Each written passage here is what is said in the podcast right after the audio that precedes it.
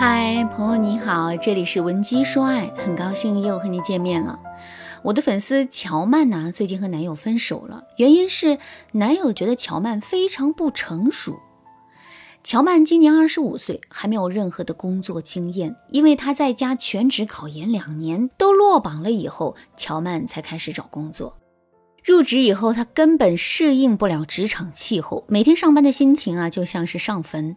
所以啊，工作没有两个月，她就辞职了。这一次辞职的理由是想考公务员。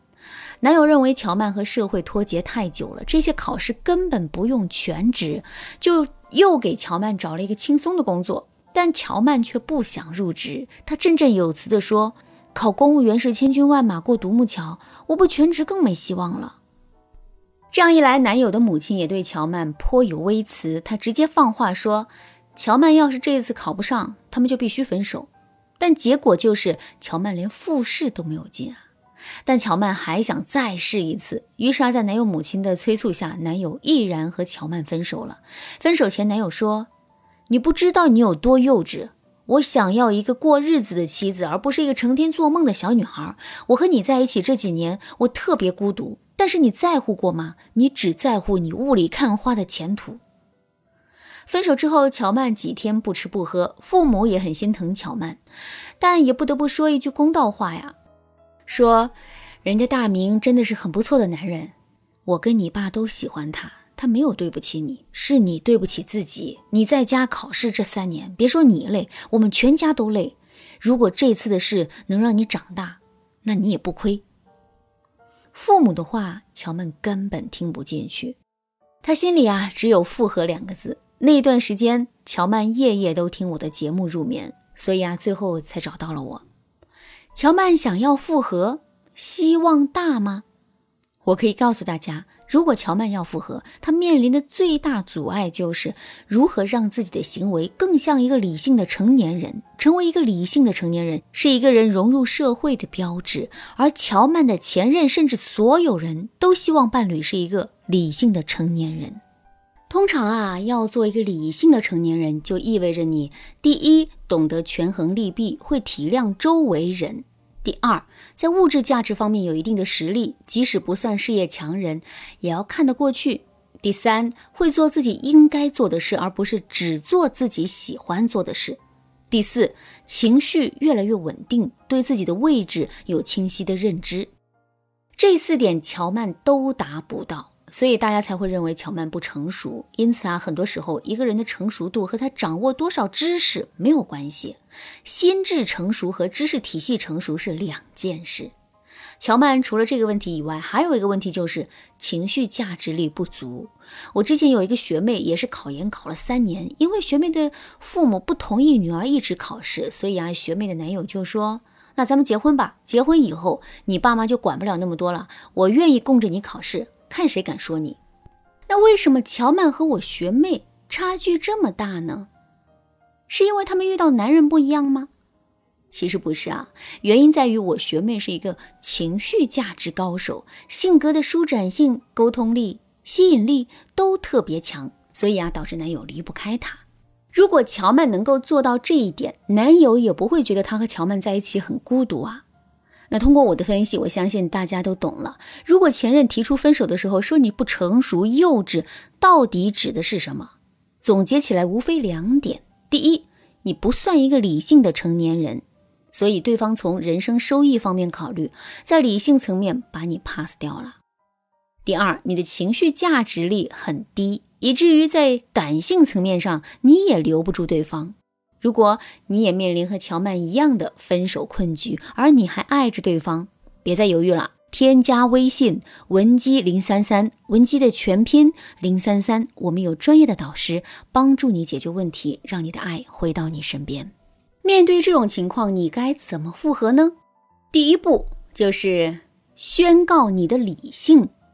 在这种情况下，你首先要做的就是让对方认为你已经发生了改变。于是啊，我让乔曼给男生发了这样一条信息，说：“我知道我有些行为只顾自己不顾周围人，导致你们一直为我担心。可惜我以前一直没有意识到这些，这样的我一定给你们造成了负担吧？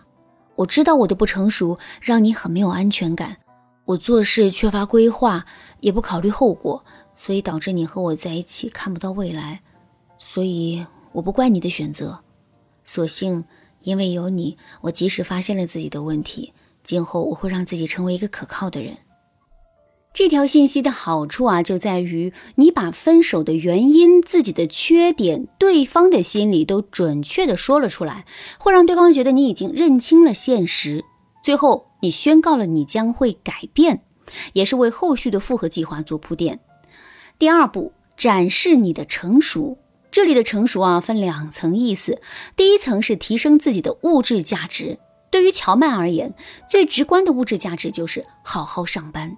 物质价值是一种长期价值，所以啊，你慢慢提升就好。第二层就是提升你的情绪价值。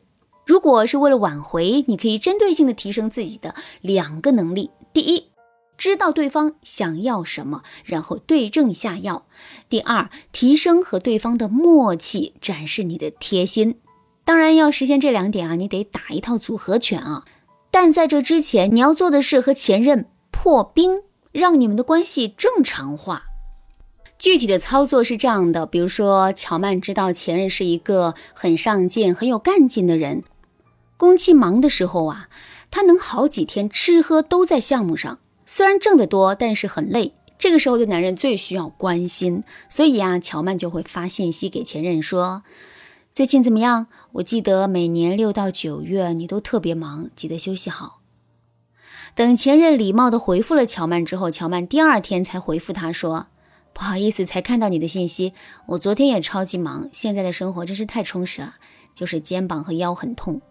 其实啊，肩膀痛和腰痛是前任的老毛病。乔曼这样说是为了把自己和前任拉在了同一个情境里。”果不其然，一直肩痛的前任话就多了，开始叮嘱乔曼注意身体。乔曼就说：“没想到咱们又成天涯沦落人了。”然后啊，乔曼就发了一个按摩店的电子优惠券给男人，并说：“你必须去，月底就到期了，我用不完。”结果啊，这两人一来二去就结束了断联的状态。这个时候啊，乔曼就经常在朋友圈展示自己的工作成果，因为男人特别爱在朋友圈发励志语录，乔曼也会经常在朋友圈发这类东西，目的就是为了塑造和男人之间的默契感。我给大家总结一下乔曼使用的方法：第一，以关心开头，给对方发信息问候，对方忙你就说你也忙。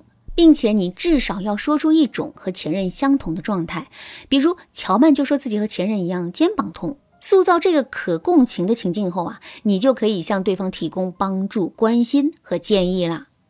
这个套路很好学吧？学会了你可以直接对前任使用哦，破冰率是非常高的。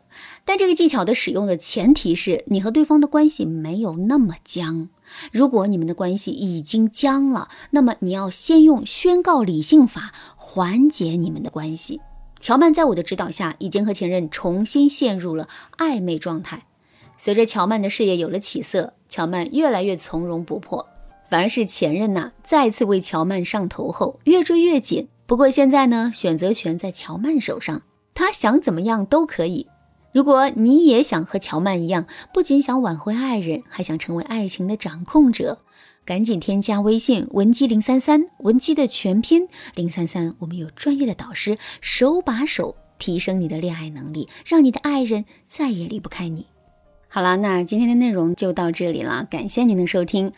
你可以同时关注主播，内容更新将第一时间通知到您。您也可以在评论区与我留言互动，每一条评论、每一次点赞、每一次分享，都是对我最大的支持。